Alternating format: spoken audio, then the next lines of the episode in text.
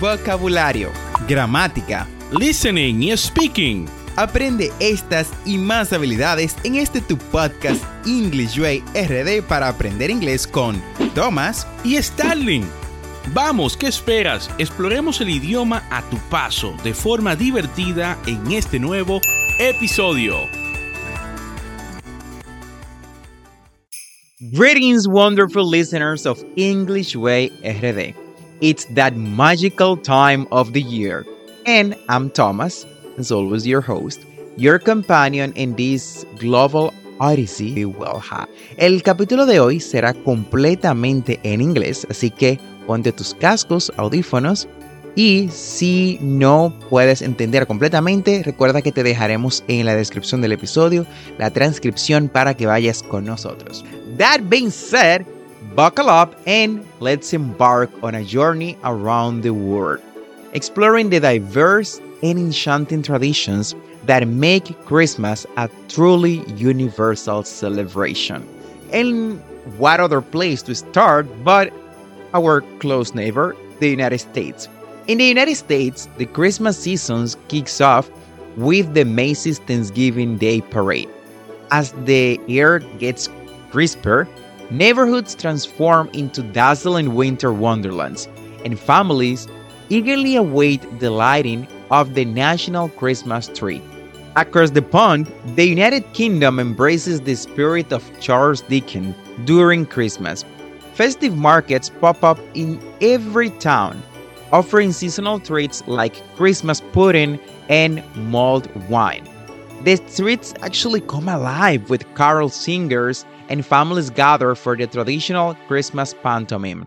Now, let's dive into the vibrant celebrations of our beautiful culture, which is Latin America. From the colorful posadas in Mexico City to the lively festivities in Brazil, each country adds its unique flair.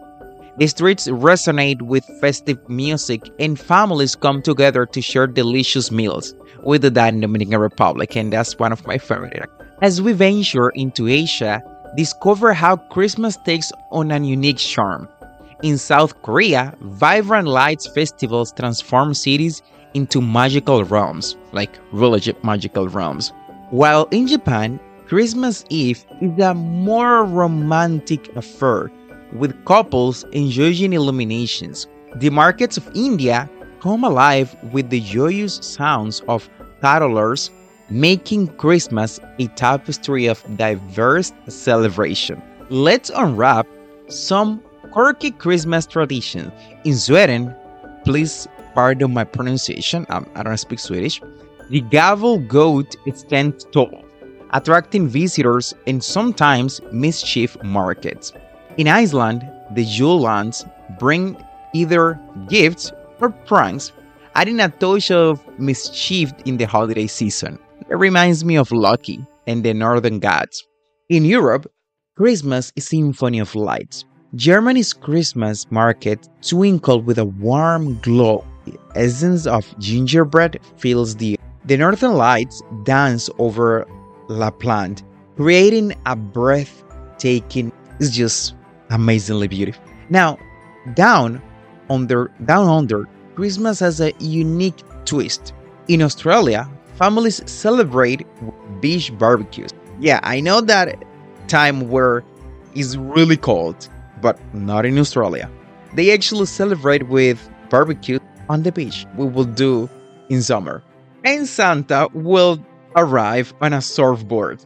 Meanwhile, in New Zealand, the well, I don't I don't know how to pronounce this, so again, pardon my broken English. Pohutukawa tree known as the Kiwi Christmas tree, that would have been easier, blooms in vibrant red, signaling the festive Africa celebrates Christmas with a rhythm all of its own. In Nigeria, the streets come alive with colorful parades and families gather for traditional feasts, just like in Latin America. South Africa's Christmas braais fill the air with the delicious aroma of barbecue.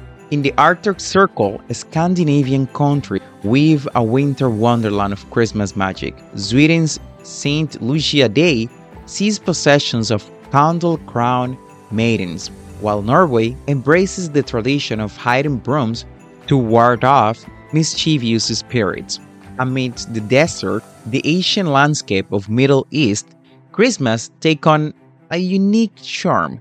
In Bethlehem, the birthplace of Jesus, festive processions fills the street. In Lebanon, Christmas is marked by elaborate decorations and festive feasts. As our global Christmas journey draws to a close, let's reflect on the beauty of this universal celebration. From the snowy landscape of Europe to the sun kissed shore of Australia, Christmas unites us all in a tapestry of traditions, love, and joy. Thank you very much for joining to this episode. I hope you have enjoyed it as much as I have. Gracias por unirte a nosotros en este episodio especial.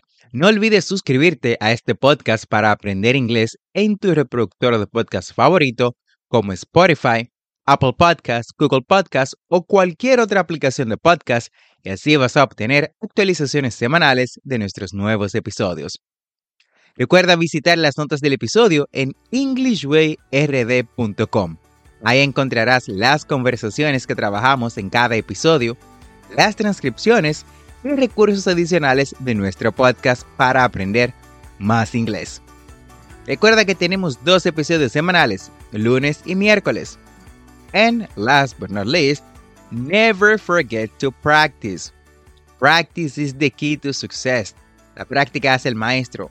Recuerda darnos 5 estrellas en Apple Podcasts, Spotify o cualquier otra aplicación en la que nos escuches y te permita un sistema de ratings.